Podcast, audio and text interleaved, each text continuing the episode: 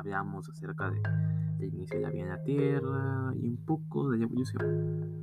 Bueno, llegamos a un punto en el que ya el ser humano, ya como lo conocemos actualmente, eh, empieza a, a, realizar este descubrimientos por él mismo. Por ejemplo, el fuego, la rueda, estas cosas. Eh, así se empieza a dar esta evolución del cerebro de las personas. Así podemos, bueno, vemos que el crecimiento los lleva cada uno a incluso separarse, ¿no? En, sitios diferentes del mundo. Que podemos ver que hay personas que vivieron en Asia, otros que en Europa, algunos en África que dicen que ahí nació la vida en la Tierra, y algunos que llegaron a América por, desde Rusia, desde lo que hoy es Rusia, por el estrecho de Bering, que ya, bueno, ahorita no existe. Bueno, sí existe, pero está tapado por el agua.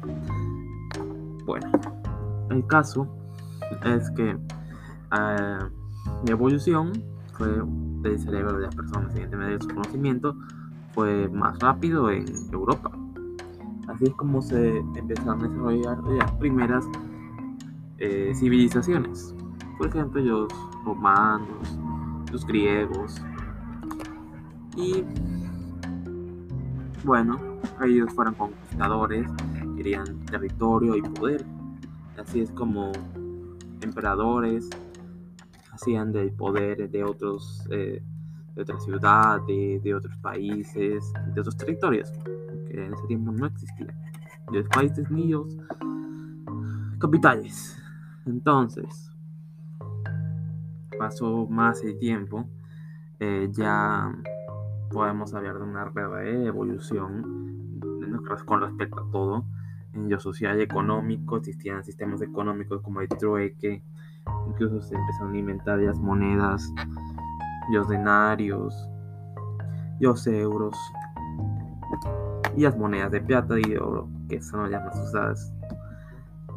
Así que ya en una civilización de la Edad Media es donde surge la idea de ir a nuevos territorios. Es así como llegan principalmente los europeos, como los continentes de África, Asia y América del Sur. Y así es como llegamos al inicio de lo que sería la era moderna del mundo moderno donde ya eh, el hombre había hecho muchos inventos importantes para su desarrollo, como los, eh, carros tirados por caballos, las ruecas, los, también los distintos trabajos que fueron inventados, eh, sistemas de economía y además sistemas políticos, que principalmente en esos tiempos era la monarquía, el cual era un rey y en ocasiones una reina que gobernaban a toda una región. Tenían su ejército y su nobleza. Bueno, es en esos tiempos en donde, bueno, la idea, ¿no? De colonizar diferentes partes del mundo, ya no solo pequeñas partes. Aunque en realidad esa idea no surge directamente. La idea es ir más rápido a, otras zonas ya descubiertas como Asia. Tal Cristóbal Colón se embarca en un viaje, ¿no? Que en teoría era hacia Asia. Al final descubrió América, que ahora es conocido como el nuevo continente porque fue el último en ser descubierto. Se empezó a dar la colonización del imperio azteca y del imperio inca. Y bueno, los españoles principalmente fueron los que colonizaron, trajeron todo lo que ellos tenían y se llevaron de América nuevas especies y nuevas variedades de cosas que habían aquí, como las frutas, vegetales y animales.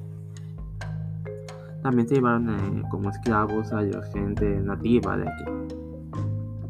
También Portugal eh, también se embarcó en un viaje, pero en vez de, bueno, no llegaron directamente a América, sino que llegaron a Brasil. Pero de Brasil no pudieron colonizar otras parte debido a la inmensa selva amazónica que rodeaba Brasil. Así que ese territorio es por eso que se habla portugués. Bueno, ya con un mayor desarrollo de, todo en lo social, económico y político, se empieza a gestar lo que sería la llegada del mundo moderno, ya con gente viviendo en casas, no en chozas o abajo de una piedra, sino que ya tenía unas casas de madera o de piedra en algunos casos, así como las que podemos ver, por ejemplo, en Lima, que es donde yo vivo. eh, podemos ver casas antiguas que eran de esos tiempos, algunas, algunas no tan antiguas, pero es más o menos la idea de lo que era en el pasado. Bueno, también podemos hablar de las revoluciones que hubo en Europa, como por ejemplo yo, eh, la Revolución Francesa, que fue debido a que la gente del pueblo estaba harta que no les prestaran atención y ellos mismos liderados por tres personajes eh, conquistaron a Francia y derrocaron a los reyes y, con eso la monarquía en Francia. Eh, además, otros se cae, se esto la caída del Imperio Romano y de, Grecia. Ya los imperios ya no existían en la Edad Media. Además de, por ejemplo, la creación de maneras de comercio internacional, exportación y otras cosas más.